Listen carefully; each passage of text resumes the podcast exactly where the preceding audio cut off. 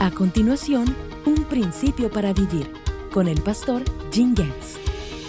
Después de la cena de Pascua que Jesús compartió con sus discípulos, descendieron por las calles de Jerusalén. Luego se dirigieron hacia el valle de Cedrón.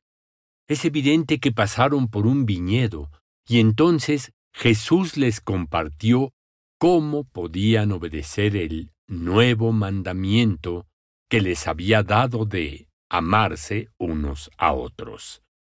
Usando la metáfora de la vid y las ramas, ilustró con claridad que las personas necesitan sacar su fortaleza de Él. Esto es lo que Jesús dijo esa noche mientras se dirigían a Getsemaní. Ciertamente, yo soy la vid, ustedes son las ramas. Los que permanecen en mí y yo en ellos producirán mucho fruto, porque separados de mí no pueden hacer nada. Si ustedes permanecen en mí y mis palabras permanecen en ustedes, pueden pedir lo que quieran y les será concedido. Cuando producen mucho fruto, demuestran que son mis verdaderos discípulos. Eso le da mucha gloria a mi Padre. Esta declaración final es muy similar al nuevo mandamiento que les había dado en el aposento alto. El amor que tengan unos por otros será la prueba ante el mundo de que son mis discípulos. Es obvio, como se escucha en esta metáfora, que el fruto es el amor.